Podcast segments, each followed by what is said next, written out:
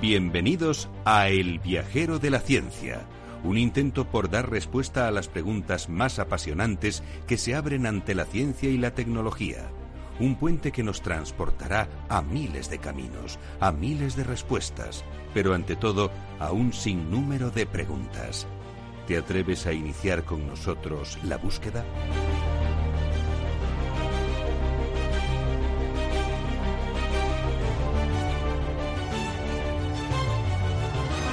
El viajero de la ciencia te invita a dejarte llevar por la curiosidad. Abre tu mente a la infinidad de posibilidades del conocimiento, los datos, las pruebas, las teorías, la tecnología que cambiará el futuro.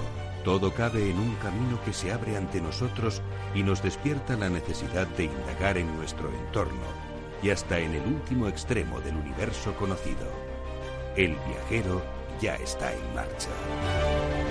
El viajero de la ciencia, Carlos Alameda.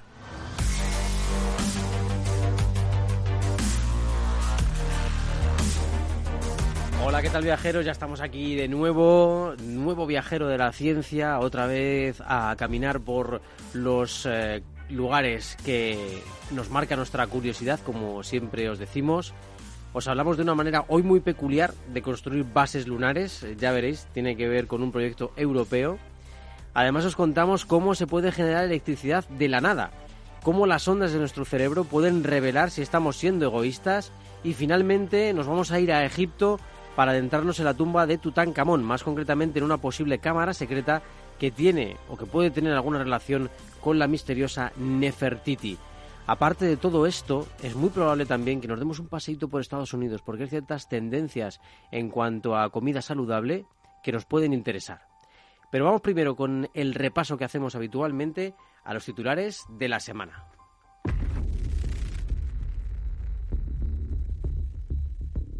El viajero de la ciencia, Carlos Alameda.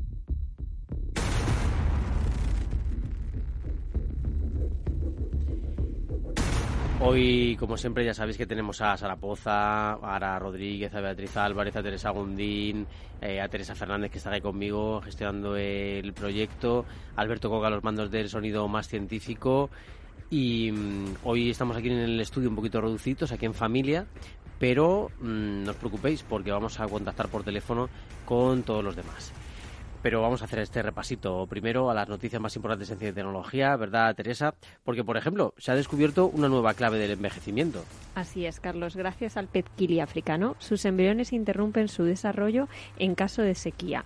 Esta pausa puede durar entre cinco meses y dos años. Si los humanos pudieran hacer algo similar, una persona de 80 años podría aumentar su esperanza de vida hasta los 160 años. Los científicos están estudiando el mecanismo que estos peces utilizan para poner su metabolismo en pausa. Y riego fotovoltaico para una agricultura más sostenible.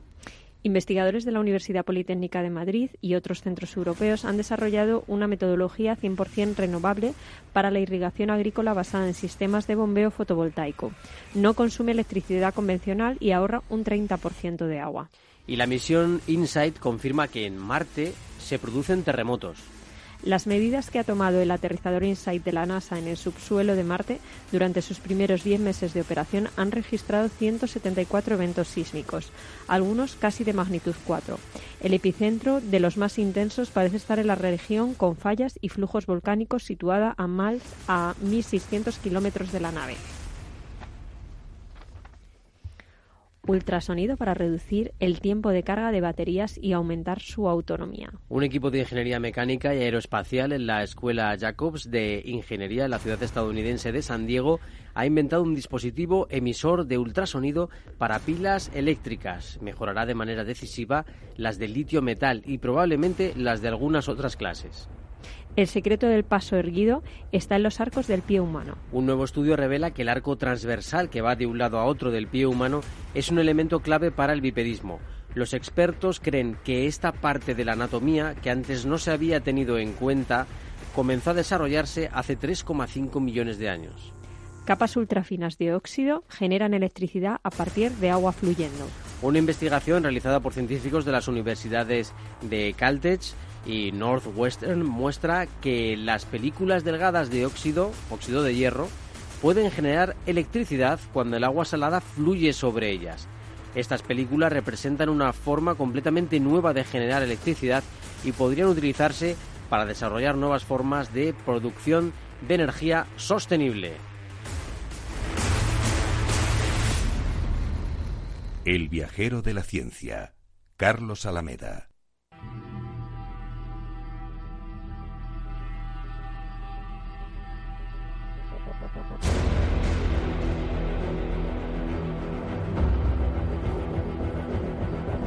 Los confines del universo explorado aguardan la llegada de nuestras naves. Mientras tanto, muchos proyectos miran a la Tierra desde nuestros cielos para comunicarnos, predecir condiciones climáticas o de tráfico. Otros investigadores abren nuestros ojos hacia planetas cercanos, lejanos, similares a la Tierra o a galaxias desconocidas. Nuestro viajero de la ciencia se pone la escafandra y el traje espacial. Estamos en el portal al espacio.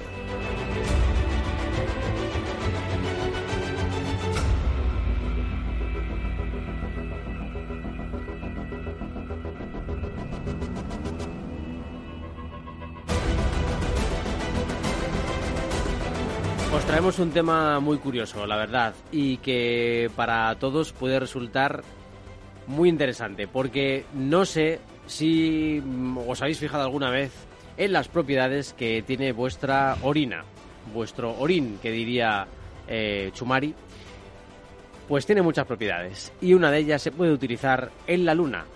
Si en la Tierra los recursos, como sabéis, son limitados, aún más lo son en un satélite como la Luna o en nuestro propio vecino, el planeta Marte. Por eso las agencias espaciales se estrujan los sesos a la búsqueda de aquellos recursos disponibles. En este caso han pensado como recurso disponible en los astronautas y más en particular en su orina. Tanto la NASA como la Agencia Espacial Europea o la Agencia Espacial China tienen entre sus planes la construcción de bases lunares.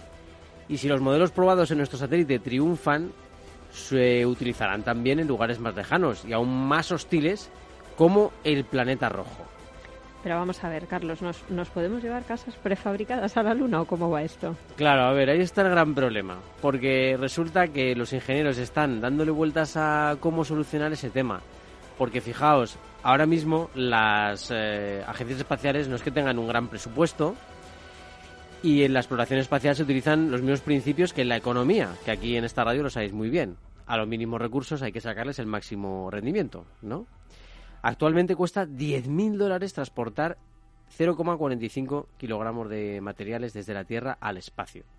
Con lo cual, lo rentable sería llevarse lo imprescindible y utilizar nada más que lo disponible.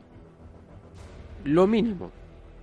La verdad es que me dejas eh, alucinada, pero, pero bueno, esto eh, ¿de qué pueden echar mano en la Luna para, para realizar este proyecto? Claro, es que es curioso, es la, es la gran pregunta, porque ¿qué hacemos en la Luna? ¿Cómo echamos, ¿De qué echamos mano ahí si no hay nada, en principio? Bueno, el plan es utilizar impresoras 3D en el propio asentamiento, de manera que así puedas ir fabricando una especie de hormigón. Este material estaría compuesto, este hormigón, por regolito lunar. ¿Qué decís? ¿Qué es esto del regolito lunar? Pues es un material que hay suelto en la superficie, ¿vale? Hay varios metales ahí, hay, varios, eh, hay varias eh, composiciones eh, varios minerales allí, y entonces, bueno, se puede utilizar ese regolito. Em, y luego, bueno, pues también hay alguna algo de agua, mm, creemos, en el hielo presente en algunas zonas del satélite. Y por supuesto, la orina de los astronautas, que es hasta donde queríamos llegar. Esa orina de los astronautas está siendo estudiada por un equipo de científicos de Noruega, España, Italia y Países Bajos, que colaboran con la Agencia Espacial Europea y están probando la urea de la orina como plastificante. El material resultante se utilizaría como aditivo para suavizar la mezcla y hacerla un poquito más moldeable antes de que aquello comience a endurecerse. ¿Para qué? Porque así moldeas un poquito y ya vas fabricando lo que necesites. Pero ¿y ese, este material, no sé, es lo suficientemente fuerte para, para esta construcción? ¿Cómo? Pues la verdad que es curioso porque esto, eh, ¿os acordáis de las pruebas que hacían los teléfonos Samsung cuando aquello de que explotaban y no sé qué? Bueno, pues mm, más o menos se le está sometiendo a un tipo de pruebas parecido, bastante potente. En este caso se están desarrollando en Noruega y parece ser que sí, que aguantan bastante. El material fabricado con la ayuda de la orina es capaz de soportar grandes pesos e incluso aumenta su resistencia ante el calor extremo. Con lo cual es bastante curioso que estemos produciendo eh, un dentro de nosotros estemos produciendo un químico que ayuda a que este material sea tan interesante. Pero, pero yo digo, creo que lo estamos aprovechando poco. a lo mejor también se puede aprovechar aquí en la Tierra. Bueno, pues mira, es una buena pregunta, es cierto. Se podría aprovechar aquí en la Tierra. Quizá algún equipo se anime también a, um, a bueno a utilizar esto como material de construcción. Es verdad que mm, se tiene que hacer con unas impresoras 3D que son bastante caras, entonces eh, se podría reducir a algunos proyectos muy particulares, pero mm, si encontramos un plastificante que pueda salir de la urea y que bueno pueda ser interesante, ah, quizás sea una buena idea introducirlo eh, arquitectónicamente en bueno en, en nuestro ambiente normal, ¿no? De de construcción habitual. Sería curioso, ¿no? Porque es como esta casa la he construido con mis manos y con otra pero cosa mira, también. Si recuerdas, ya hablamos en otro programa anterior eh, de crear carreteras con residuos de obras, Sí. con lo cual, eh, bueno, en- yo empiezo a pensar que muchas cosas son posibles, teniendo en cuenta los avances tecnológicos que estamos teniendo, la verdad. Sí, y luego también, por ejemplo, hay una mm, cuestión que es muy interesante, que es utilizar los residuos, lo que queda de los neumáticos, utilizarlo también para generar carreteras. De esa forma parece ser que ese material es eh, mucho mejor, porque eh, permite más agarre de los eh, neumáticos de los coches y también por lo visto tiene algunas propiedades que ayudan un poquito a la filtración, etcétera. Además se le podría añadir una cierta pintura fluorescente para que cogiera luz durante el día y luego durante la noche la proyectara. Bueno, podría ser interesante. Pero desde luego, en la Luna, si alguna vez llegamos que nos a tener... vamos, que nos vamos allí nos a, la vamos a ir a la luna, luna. allí a contribuir todos con nuestro pequeño granito Hombre, a este paso ya te digo que puede ser hasta, yo qué sé, un modo de vida, ¿no? Oye, pues eh, dono mi urea para la causa. para la causa. Bueno, la verdad es que es curioso. Vamos a tener de aquí a muy poquito un montón de noticias sobre proyectos en la Luna. Porque en principio, bueno, pues ya sabéis que normalmente se hace una proyección optimista y se dice, no, pues en la década de 2020 llegaremos a la Luna y tendremos ahí una base eh, lunar. En 2020 ya tendremos ahí la base. Bueno, pues llega 2020 y no tenemos la base, ni siquiera tenemos eh, un, via- un nuevo viaje a la Luna en el que haya ido una persona, sino que, bueno, pues seguimos mandando robots, tenemos robots. De hecho, es curioso porque, curiosamente, esta semana hemos tenido una noticia también muy interesante y es que eh, el robot chino, ¿os acordáis de él? Que estaba en la cara oculta de la Luna. Sí. Bueno, creo que ha habido unas imágenes espectaculares, ¿no? De la cara oculta de la luna esta semana. Perfecto, pues sí, sí, ha habido unas, eh, unas imágenes, ¿vale? De la cara oculta de la Luna. El pequeño robot de exploración chino, ¿vale? Pues bueno, ha, sacado el Chang'e 4.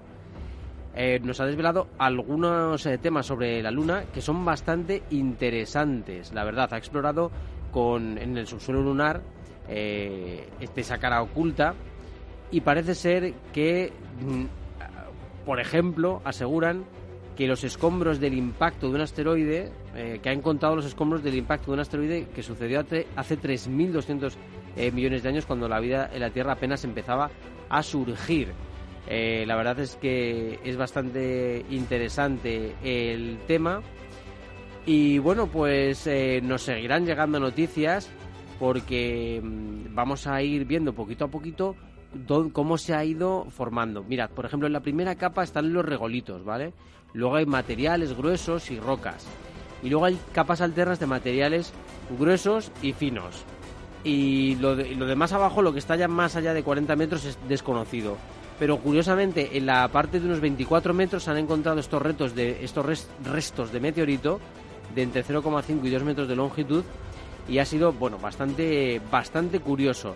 Es muy interesante la noticia, os recomiendo también que la que la veáis y, y bueno hablaremos más, hablaremos más de esto porque eh, lo interesante hoy era hablar de ese proyecto europeo que está utilizando la urea para ver si podemos utilizarla también como plastificante en las construcciones en la Luna. Por cierto, que mm, estamos hablando un poquito de estamos hablando de espacio, pero también de tecnología. Eh, vámonos un ratito al, al portal de la tecnología porque nos espera Sara Poza.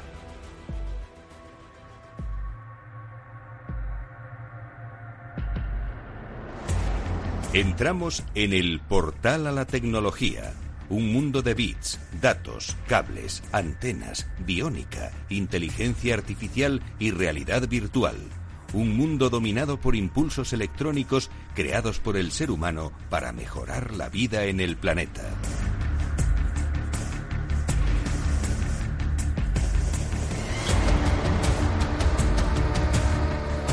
No queremos abusar mucho de Sarapoza porque no sabemos el estado de salud en el que se encuentra. Hola Sarapoza, ¿qué tal estás? Muy buenas noches a todos. Mi cuarentena no ha empezado. me encuentro bien, me encuentro bien. Simplemente, bueno, yo creo que a todos nos está afectando un poco la alarma que hay. Tenía un poquillo de molestia, pero, pero bueno, aún estoy bien, tengo fiebre y, y todo en orden. bueno, bueno, genial. Oye, que como sabemos que tú tienes habitual contacto con mucha gente, pues claro, esa, esa, es un poquillo mi, mi, preocupación, que hasta al estar tan en contacto con gente además de, de, tantas nacionalidades, pues, pues bueno, te crea un poquito de... Pero bueno, hay que, hay que mantener sobre todo la calma y como, como están diciendo, al final son unas medidas de, de higiene básicas que deberíamos mantener ante cualquier gripe común. Así eres, que bueno, intenta. Eres sana y fuerte. De momento el coronavirus, eh, bueno, pues eh, es verdad, se está llevando algunas vidas, pero um, hay muchos contagios y la mayor parte de ellos no tienen mayor problemática. Así que es verdad que, claro, cuando se le contagia el coronavirus a una persona mayor con otras patologías, pues claro, es normal que acabe lo que nadie quiere acabar, eh, la muerte. Pero, mmm, bueno, por lo general, la verdad que se está generando una alarma quizá excesiva en cuanto médicamente, en cuanto al coronavirus, y al final la gripe normal se lleva más gente. Con lo cual, bueno, pues vamos a, vamos a ver de todas formas qué va ocurriendo, qué va pasando. Eh, de momento parecía que Europa no se iba a, no iba a llegar o iba a llegar en menor medida, pero al final, pues fijaos, ha llegado y eso es lo que está sobre lo que está todo el mundo preocupado, sobre mm, cómo va a afectar al comercio mundial, cómo va a afectar a la producción en las fábricas en, en China, cómo va a afectar a los consumidores tanto en Europa como en Estados Unidos, que Estados Unidos ya ha dicho que es muy probable que llegue el coronavirus, es que es normal. Y bueno, pues eh, veremos a ver qué, qué, ocurre. De hecho, muchos países latinoamericanos también han puesto sus fronteras eh, en orden y sus, eh, y sus protocolos sanitarios en máxima alerta porque tienen mucha y cada vez más relación con el continente asiático comercial. Con lo cual, bueno, pues estamos todo el mundo preocupados por esto. Y fijaos lo que ha pasado en la bolsa hoy, eh, unas bajadas espectaculares. Pero bueno, esto es así. Eh, somos seres humanos y al final esto nos confirma que el, todo el planeta Tierra es un organismo. Y a todos, cuando uno se contagia, pues al final nos toca a todos. Bueno, Sara, que no queríamos abusar mucho de ti, al final estamos abusando. No, no, ya. yo estoy, yo estoy de hablar con vosotros, aunque sea en la distancia. Seguros vosotros, segura yo. No, es broma. No, no, no hay ningún problema. Oye, que hemos estoy visto, encantada de que podamos hablar. hemos visto una noticia que nos ha gustado muchísimo, que es que se pueda fabricar energía a partir de, bueno, de la nada o no tan de la nada. Hay algo que produce esa energía y, del, y que nos podemos aprovechar de ello. Sí, y mucha mucha unión de, de, conocimientos, ¿no? Como, como muchas veces nos gusta nos gusta ver. Todo esto lo, lo podemos encontrar publicado en la revista Nature, que es una referencia que nos gusta mucho y a la que acudimos muy a menudo. Eh, bueno, han sido obra de investigadores y científicos de la Universidad de Massachusetts. Hablamos del, del desarrollo de un dispositivo, Carlos, uh -huh. que lo que hace es utilizar una proteína natural, ahora explicaremos cómo, para generar electricidad como decíamos, a partir de la humedad del aire, que esto ya pues em, empieza, se acerca un poco a, a ese matiz de, de, la nada, ¿no? Porque podemos generar a partir eh, electricidad a partir de esa nada, lo que sería la humedad del aire que la vamos a encontrar en cualquier punto del planeta, por seco que sea. Qué interesante, sería realmente alucinante porque mm, solo aprovechando esos impulsos, sabiendo hacerlo bien con esas estructuras, eh, podríamos llegar a tener una energía prácticamente eh, infinita. Eso es, además, la idea llega, bueno, en ese anhelo, como muchas veces contamos, ¿no? Por conseguir reemplazar los combustibles fósiles, crear esa energía limpia, sin coste para el planeta. Y bueno, eh, parece que cada vez estamos más cerca, pero son muchas las pruebas y, como decíamos, mucho conocimiento el, el que aunar. Porque este dispositivo eh, mezcla biología, mezcla la química, mezcla la física y aparece este milagro tecnológico, ¿no? Como lo han denominado. Hablamos de, bueno, pues una película delgada de nanocables que están fabricados con, con proteína, una proteína hallada en una bacteria tiene menos de 10 micras de espesor. Imaginaros lo que es esto, ¿no? Son parecidos a los a las raíces, a los cablecitos del rinomer que veíamos el otro día con Ara. La parte inferior de esa película, formada, como os decimos, una película de cables eh, formados por una proteína, eh, digamos que descansa sobre un electrodo. Es como imaginaros visualmente esa película de cables con un electrodo debajo y otro más pequeño arriba, como siendo un pequeño sándwich. Entonces, la película lo que hace es cumplir la misión de absorber el vapor de agua de la atmósfera. Entonces entra en juego la conductividad eléctrica y, como os decíamos, la química de la superficie de esos nanocables de proteínas, junto con los poros finos que hay entre los nanocables de, esa película, pues establece las condiciones que generan esa corriente eléctrica entre los dos electrodos que tenemos. Qué interesante, qué bueno y además que yo creo que es algo bastante natural en el fondo porque el ser humano también tenemos parte de, electricidad y mm, fíjate, parecía un mecanismo que estaba ahí a nuestra a nuestro alcance y, y que además por los rayos, por los truenos se podría incluso llegar a inferir, pero nos ha costado muchísimo llegar a esta fórmula. Así es, más de más de 30 años llevan investigando, bueno, en concreto, uno de los microbiólogos que ha participado en la investigación son 30 años lo que lleva detrás de pues, este tipo de aplicaciones, que bueno, hasta ahora podemos utilizarlas pues para alimentar, podemos utilizarla para alimentar pequeños dispositivos electrónicos, pero bueno, una de, de sus principales ventajas es, como decíamos, que al no ser contaminante, ser renovable, tener un bajo coste, pues se puede llegar a, a llevar, que es la idea, a grandes aplicaciones, ¿no? Se piensa en, en aplicaciones, como hemos visto muchas veces, el tema de las pinturas eh, calóricas para las paredes. Bueno, pues eh, se habla de incluso de este tipo de, de aplicaciones que podría de alguna manera eh, regular la, la energía en, en el hogar.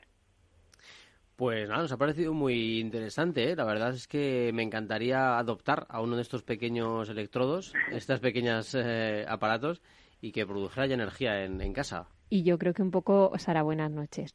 Buenas noches. Se te echa de menos aquí en el estudio, cuídate. Gracias. Pues eh, no, yo creo que el punto que tú destacabas al principio, ¿no? Del hecho de, de lo importante que es aunar eh, estudios e investigación de varias disciplinas y que haya ahí una, una comunicación y un estudio transversal que, que pueda aportar eh, pues no, tecnología e innovación de este tipo, ¿no? Eso es que no exista ese, ese celo científico, ¿no? Que muchas veces puede puede hacer que quieres frenar a lo mejor el, compartir ciertas investigaciones antes de que estén terminadas y demás, pues en este caso eh, hemos visto como como bueno pues las la, el descubrimiento de ese micro, microbio Geobacter en, en, el lodo del río de Potomac hace más de 30 años, como os decía, por parte de este microbiólogo, después cómo en, en su laboratorio desarrolla esos cables, eh, cómo el investigador principal ya había trabajado en esa conducción con nanocables de silicio y se unen para juntos poder fabricar dispositivos electrónicos útiles con esos nanocables. En fin, es la verdad que es realmente bonito. Y tanto que sí, porque a mí me, gustó muchísimo, la verdad, que de la noticia, mm, quizá lo que más eh, me gustó, dentro de que evidentemente es una noticia maravillosa, es la colaboración. La colaboración entre científicos tan interesante, tan casual a veces, de, ay, pues oye, yo tengo esto y pues yo tengo esto otro, pero ¿y qué hacemos que no lo juntamos? de conversación casi de cafetería que acaba en, en, un descubrimiento que puede ser realmente, mm, que puede cambiar realmente eh, nuestra historia. Así que, Sara, pues nada, que te saludamos, que te deseamos una pronta recuperación y a pesar de todo, fíjate que has eh, podido hasta entrar, con lo cual nos alegramos mucho. Y eso que Entonces, te... cuando estoy en el estudio toso, ha sido maravilloso. Eh, es verdad, hoy no esto ha sido. ¿Verdad? bueno, eso quiere decir que estás bien, eso quiere decir que estás mejor. Eso, es buena señal, es, es, todo mental. Hay que tener cuidado con la mente, que nos va a jugar muy malas pasadas de cara al coronavirus. Uy. Pues, pues sí, la verdad que, que sí, vamos a intentar que todo el mundo pues se relaje un poquito, que todo el mundo eh, tenga en mente que, que, en fin, que siendo una, normalmente, ¿vale? Que siendo una persona sana, joven, etcétera, pues tampoco hace falta que vayamos a por una mascarilla corriendo, ¿vale? Porque hay otra gente que la necesita y que, y que seguramente mm, a nosotros no nos va a, a producir ningún efecto de defensa y otra gente que sí que quizá tenga el virus o que tenga otros necesita esa mascarilla precisamente para no contagiarles a los demás. Con lo cual mantengamos la calma, seamos un poquito eh, racionales y bueno pues de, eh, no nos asustemos todos, ¿no? Pues eh, nada, Sara, muchísimas gracias. El próximo viajero ya te tenemos aquí seguro, ya verás. Sí, seguro, nos vemos muy prontito en el estudio. Os mando un abrazo enorme. Otro para ti. Otro para los oyentes. Chao, chicos. Chao.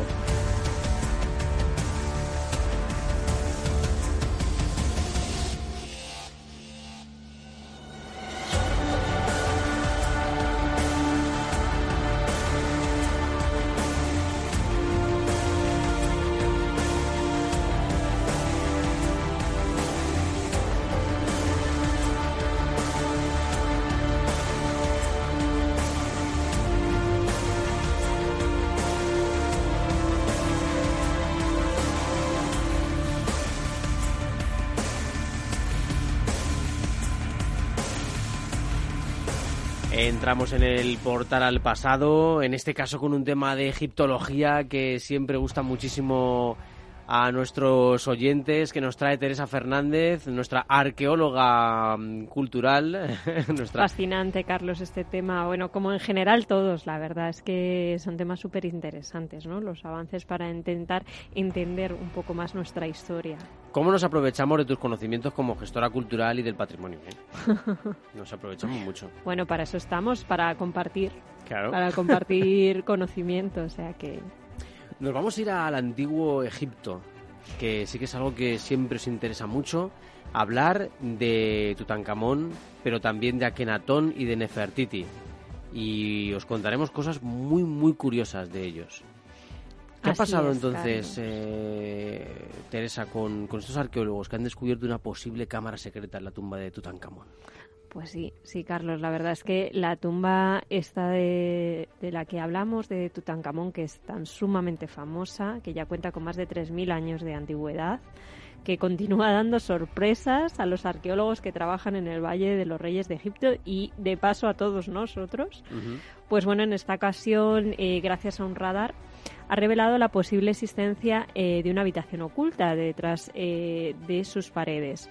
Los hallazgos publicados en la revista Nature eh, reviven la teoría de que esta nueva cámara descubierta podría ser de entierro de la reina egipcia Nefertiti. Uy, uy, uy, aquí vamos a entrar en terreno polémico, porque la tumba de Nefertiti siempre ha generado muchísimos muchísimas dialécticas entre los científicos y entre los egiptólogos. Mm, para más señas vamos a asistir al enfrentamiento de dos gorilas eh, de la egiptología que ya veréis, ya veréis qué interesante. Porque, porque mm, Teresa, ¿cómo se ha llevado a cabo este descubrimiento?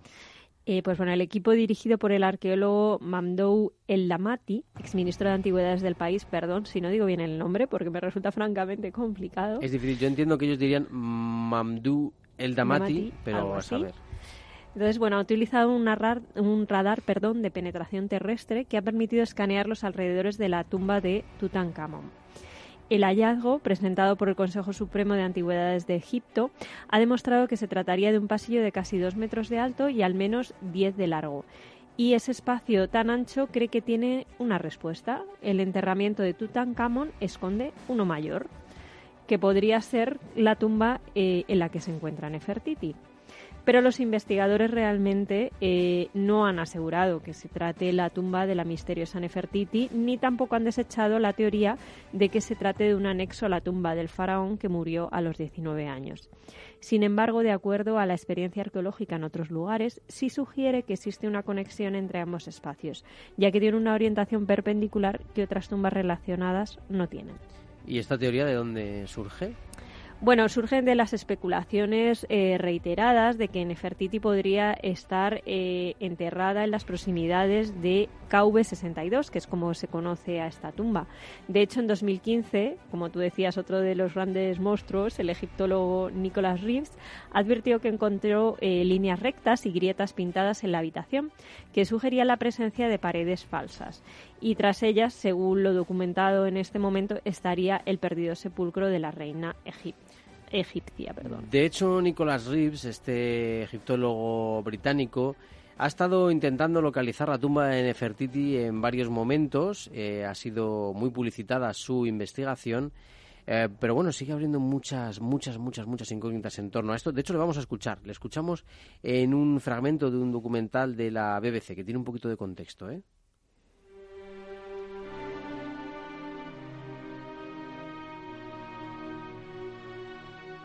Oculto entre los picos desérticos del sur de Egipto se encuentra el Valle de los Reyes, el cementerio sagrado de los faraones.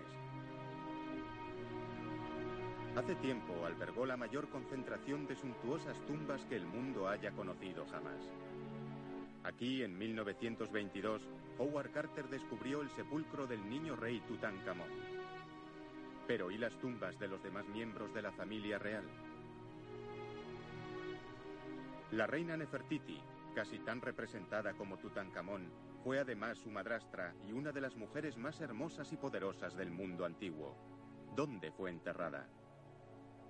Las pistas de este secreto se encuentran entre el abundante tesoro áureo de Tutankamón y podría conducir a los arqueólogos a uno de los mayores descubrimientos del siglo. Nefertiti, bueno, pues sí, eh, la verdad que queríamos haberos puesto un trocito un poquito que va un poquito más adelante sobre Nicolás Rips, pero bueno, sirve un poquito esto de, de, introducción. Em, ¿Y qué más nos contabas entonces, Teresa? Sí, bueno, pues eh, que después eh, de este informe se permitieron dos estudios por radar de penetración terrestre, es decir, esto no es la primera vez que se hace. Eh, entonces, bueno, en el primero, que lo realizó un equipo japonés, parecía confirmar la existencia de habitaciones ocultas. Sin embargo, el segundo, ejecutado por National Geographic, eh, no se pudo confirmar lo dicho por Reeves. Posteriormente, otros equipos de expertos han tratado de dar con la habitación oculta, pero ninguno ha obtenido los resultados deseados, Carlos. La verdad que en parte no me extraña el empeño con Nefertiti. Pues sí, a mí tampoco, porque es posiblemente uno de los personajes más destacados y misteriosos del antiguo egipcio. Ya sabéis de su belleza completamente mm, embaucadora. De hecho, su nombre significa eh, la que ha nacido bella o algo, o algo muy parecido a la que ha nacido bella o algo así. Pues, pues para hacer más hincapié si cabe. Entonces, bueno, sabéis desde luego que fue la primera gran esposa real de Akenatón, pero fue mucho más que eso. Se sabe que tuvo mucha influencia a nivel político y religioso. Incluso se cree que relevó a su marido en el trono, pero eso no ha podido aún ser confirmado. Vamos a escuchar también a otro de los grandes eh, de esta mm, pelea entre machos alfa, ¿no? Eh, porque hablábamos de ese exministro de Antigüedades, de Madhu El Damati, hablábamos también de Nicholas Reeves y otro que suele meterse en todas las peleas, en todas las polémicas, es Zahiawas, el eh, arqueólogo patrocinado por el gobierno Egipto, de Egipto, que bueno, pues lleva a cabo con mano de hierro, en muchos casos, todas las investigaciones que tienen que ver con Egipto y intenta mm, también de vez en cuando expulsar a todo egiptólogo que no le cae muy bien.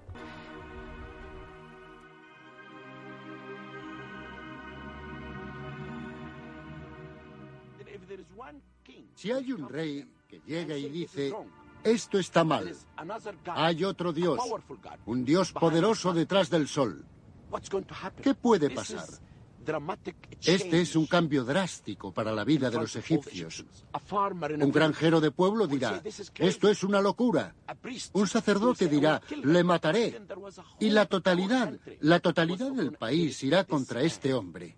Pero este hombre, Akenatón, solo tenía el apoyo de una poderosa dama, Nefertiti.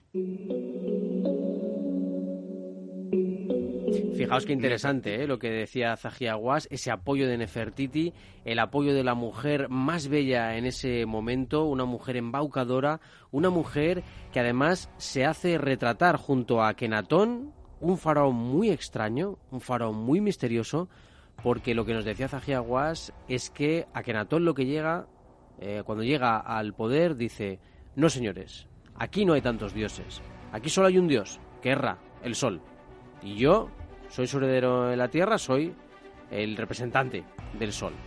Y ustedes dejen atrás su religión politeísta. A partir de ahora, la religión va a ser monoteísta, lo cual en Egipto fue una revolución. Le llaman, de hecho, el faraón hereje a Akenatón. Akenatón se hacía representar con sus rasgos naturales, porque eh, no sé si sabéis, pero muchos de los, por ejemplo, Ramsés, Ramsés se decía que era una persona más bien delgada y bastante raquítica. Y sin embargo se la representa musculosa, elevando, al, elevando lanzas, elevando cabezas de sus eh, enemigos con una fuerza brutal. Y en todas las estatuas Ramsés aparece como un joven fuerte y fornido. Sin embargo, parece ser que era una persona bastante pequeñita y raquítica. Bueno, pues Akenatón no. Akenatón dice, no señores, a mí me van ustedes a representar tal cual soy. ¿Qué pasaba? Que parecía un extraterrestre, porque tenía una nariz muy larga, una, una, barbilla eh, muy, muy larga también, unos labios muy gruesos y tenía un poquito de barriguita. Y la parte del culete también la tenía un poquito más gordita. Con lo cual no era una persona esbelta y fornida como representaban, por ejemplo, a Ramsés. De hecho, en algunas eh, representaciones de Akenatón con Nefertiti se creía que en realidad en Nefertiti y Akenatón ambas eh, eran, o sea, que Akenatón estaba teniendo como relaciones con alguien parecido a él, por decirlo así, pero mm, bueno, pues que, que, eran homosexuales, ¿no? Y sin embargo luego se descubrió que no, que era Nefertiti la que estaba en esa representación. Más curioso todavía lo que os voy a contar. A pesar de que Akenatón se identificaba con el sol, parece ser que algunos egiptólogos defienden que tenía algún tipo de discapacidad que le impedía ver. Hay una figura, de hecho, un, retrato muy interesante en el que aparece con una hija. Eh, el problema que tenían Akenatón y Nefertiti es que solo eran capaces de producir mujeres, entonces lo del tema de los hombres lo llevaban peor, lo del varón, ¿no? Entonces, bueno, eh, aparece con ella, aparece casi besándola, y hay quien dice que no es que la esté besando, es que no la ve. Y entonces él intenta, se acerca al rostro de ella porque no la ve bien. Y que podría ser ciego. Y que de ahí Nefertiti aprovechara su belleza y que ella sí que veía para ser la que realmente gobernaba. Bueno, todo esto tiene su, su, su, interés y sus polémicas, por supuesto. ¿eh? Ahora hay egiptólogos que defienden unas cosas, otros que defienden otras. Eh, por, por, cierto, Teresa, ¿alguna posibilidad más se baraja en cuanto a este enterramiento? Eh, pues sí, sí, Carlos, la verdad es que eh, algunos sugieren que se podría tratar eh, de las de la de, bueno madre mía cómo no estoy pasa yo nada es que a ver estamos ahí liados. sí es que la de la esposa del faraón a Kesenanum Cuyo lugar de entierro tampoco se ha descubierto. En esta línea también se ha dicho, bueno, pues que podría encontrarse restos de, princesas de la época. En cualquier caso, mmm, podría ser inclemente, increíblemente significativo el hallazgo y bienvenido a la hora de entender el papel que determinadas mujeres jugaron en nuestra historia.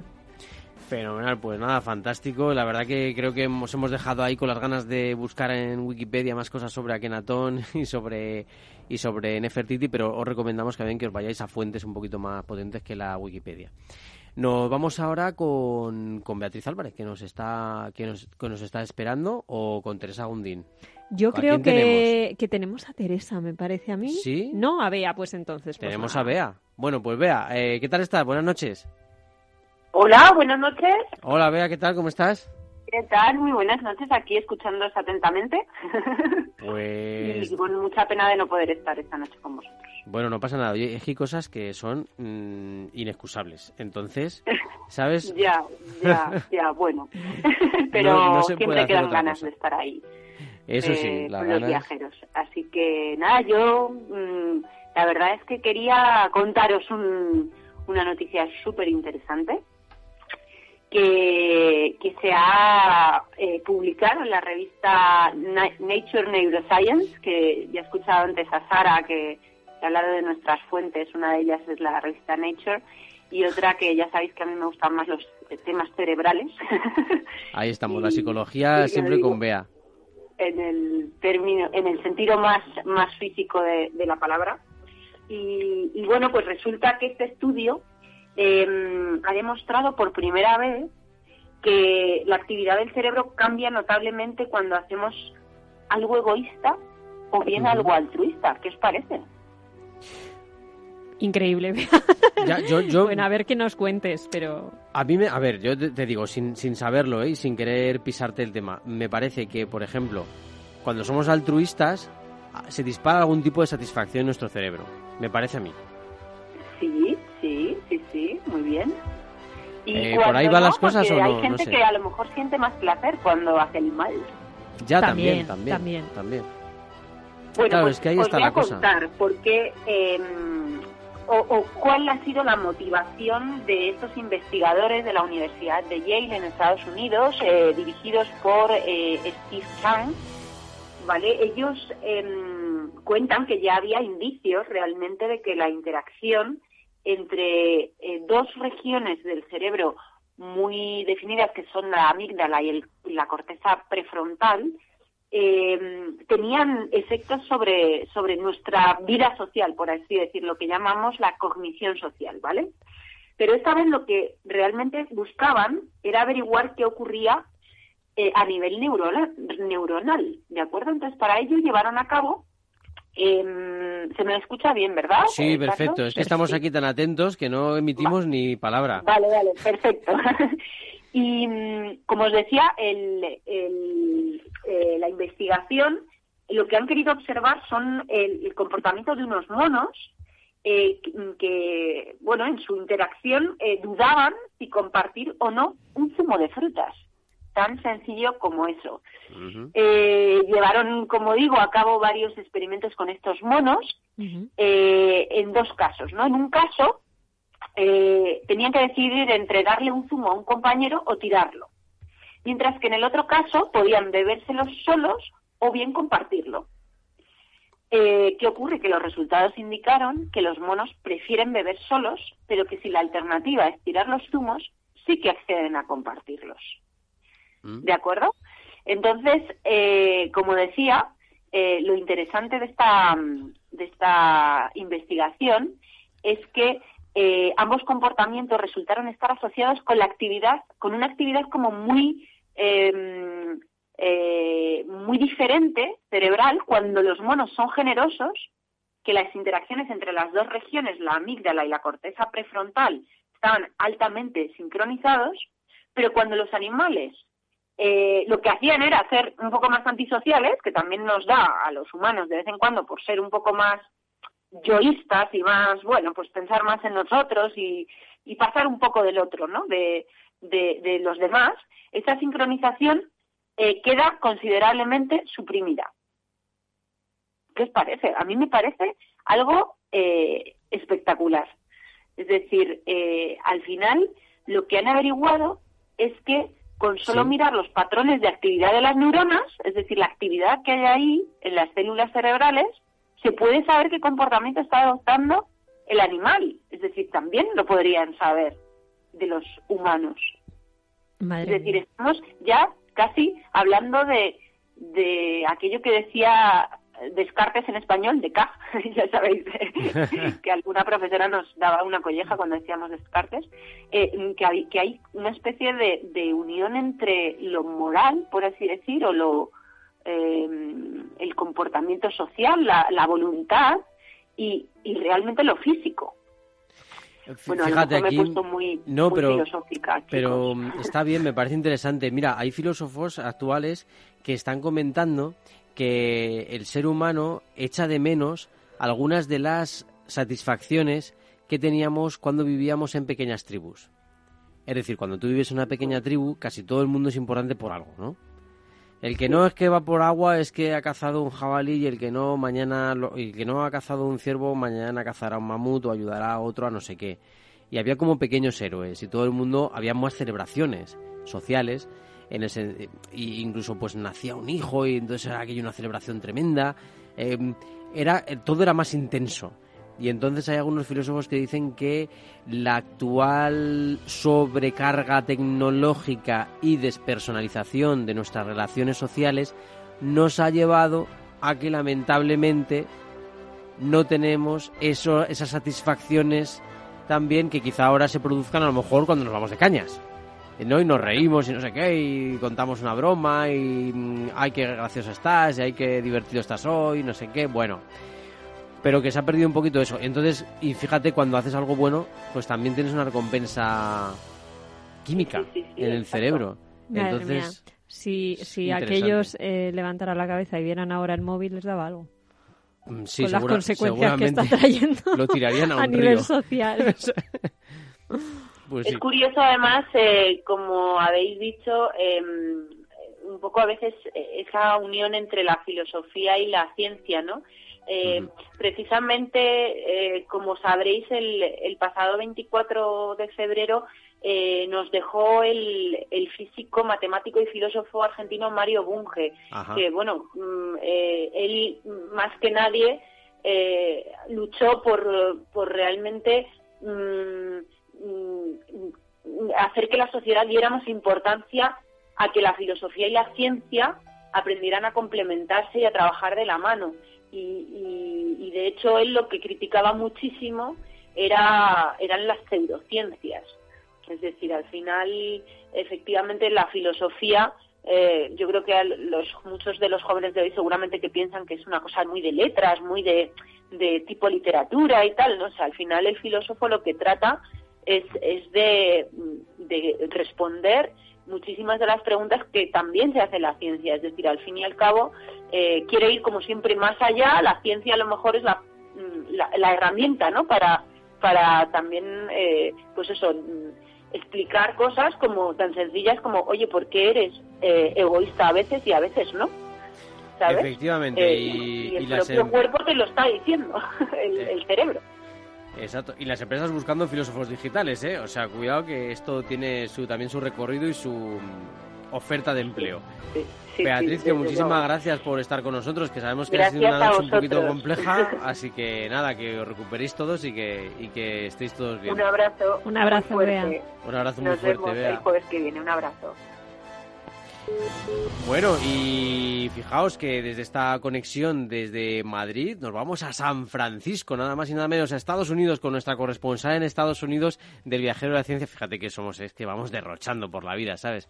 O sea, aquí con, con corresponsal de Estados Unidos y todo. Teresa, ¿qué tal? ¿Cómo estás? Hola, viajeros, ¿qué tal? Buenas tardes. ¿Cómo, te va por allí, por San Francisco? Bueno, pues muy bien. La verdad es que está escuchando todo el programa y, bien, los datos que has dado del coronavirus muy acertados. Y nada, pues por poneros un poquito al día, em, el día 25 en la ciudad de San Francisco aquí se declaró el estado de emergencia. Ajá. sin, sin crear alarma, pero bueno, se hizo para comenzar un poco los preparativos en torno a los futuros brotes del coronavirus que va a haber. Entonces, bueno, simplemente la ciudad declaró que los residentes y visitantes, eh, bueno, pues van a, vamos a permanecer bajo riesgo de infectarnos y aunque el número de casos dentro de la ciudad es cero, eso sí que lo tengo que decir. Bueno, de momento entonces, van a tomar algunas medidas, ¿no?, de protección. Sí, sí, va a permitir a la ciudad eh, acelerar las medidas de planificación pues de emergencia y responder de manera más efectiva a cualquier brote. Entonces, bueno, esto que os cuento viene porque se está celebrando justo ahora la RCA, que es como la Conferencia Internacional de Seguridad, de, Ciberseguridad. Y bueno, y justo están, con el tema del coronavirus, están eh, diciéndonos cómo tenemos que actuar y cómo no tenemos que saludarnos o cómo tenemos que saludarnos. Y la verdad es que la gente está bastante concienciada con el tema, ¿sabes? Estábamos comentando aquí, por ejemplo, entre los compañeros de la redacción y con Luis Vicente, el tema de, saludar a la japonesa, ¿no? Para evitar problemas. Sí, justo. Justo, no, no, además se están inventando eh, todo tipo de nuevos saludos, ¿sabes? Para crear tendencia. Eso, bueno, no, tiene, hay, tiene que dar lugar a la ¿eh? creatividad. Todo esto siempre, ¿no? No, no, todo es creatividad. Y llama mucho la atención porque yo justo vivo en Chinatown y, ah. y bueno, he visto mucho el proceso como de dos de dos a tres personas empezaban a llevar mascarilla y ahora todo Chinatown está, está con mascarillas. Entonces, bueno, también es una especie de imagen que se quiere dar como para decir que ellos son, son seguros, ¿no? Claro. Bueno, sí, claro, en parte se les puede entender porque también ha habido sus momentos y esto da para algunas personas que son un poquito así racistas y da un poco para, para algunos comentarios que, eh, que no son bueno, y, lo más no Como buenos americanos están ya creando sus búnkeres personales y justo me contaba ayer un compañero grande, ¿eh? que mm, sí que, que una, una compañera suya de trabajo había comprado eh, pañales de bebé para dos años. Por Qué el caso de si, si, si, al final se frenaba la producción en China, pues eh, había había comprado pañales por dos años. bueno, y si no, pues, pues lo, revenderá. Claro, los venden más caros cuando suba la inflación y se acabó. sí, sí. Qué bárbaro. Pero bueno, es muy, muy característico cómo se vive desde cada lugar, claro.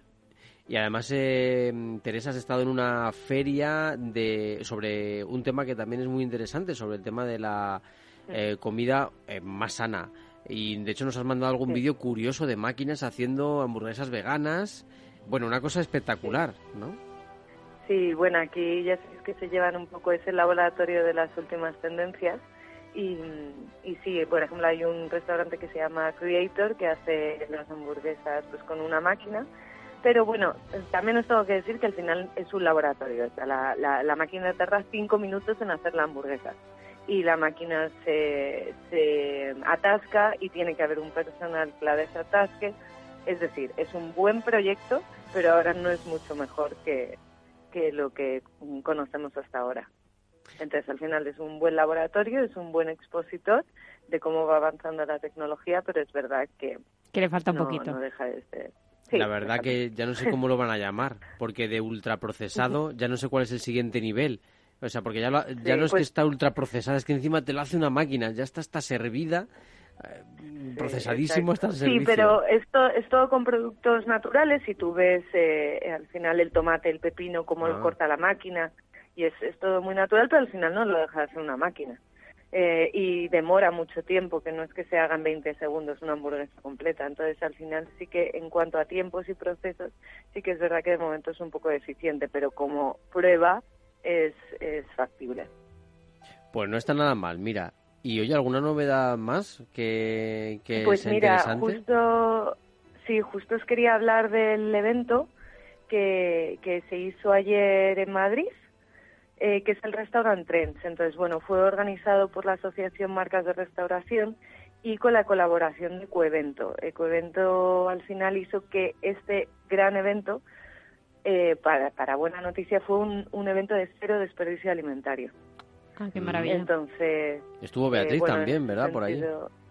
estuvo Beatriz también, que nos estuvimos coordinando las dos, eh, un poco para saber las últimas novedades, y se hizo en el recinto ferial de IFEMA, dentro de al final una feria que, que se llama HIT, que es del sector Oreca, que justo habla pues de los hoteles, de los restaurantes, de, las cafeterías, ¿no? Y como principal novedad, justo ahora que hablabas un poco de, de, las tendencias de consumo, es que eh, durante la jornada, que además fue presentada por la periodista Ángeles Blanco, eh, la primera vez mesa de debate se habló de y se presentó el estudio Descubriendo al Real Fooder, que es la nueva conciencia del consumidor. No sé si os acordáis que en otros programas justo hemos hablado del concepto de eh, comida real, real food, y al final es que esto es un hecho y la compañía Nielsen hizo para marcas de restauración eh, un, un, estudio donde reveló los hábitos de consumo de tres generaciones diferentes aplicados a la restauración. Entonces, bueno, arrojó unos datos bastante interesantes, ¿vale? Que ahora mismo eh, el comportamiento del consumidor ha arrojado que el 57% busca en la carta de un restaurante alternativas más saludables. Oye, pues Teresa, nos tenemos que quedar ahí. Si quieres, mm, en otra conexión contamos un poquito más, porque se nos ha ido el tiempo corriendo, no nos hemos ni enterado. Perfecto, no os preocupéis, para el siguiente programa os, os doy con los últimos datos y las últimas novedades. Sí, por favor, que ha estado súper interesante esto. Bueno, vamos hasta un próximo viajero de la ciencia. Buscadnos en redes sociales, el viajero de la ciencia, ahí nos encontráis.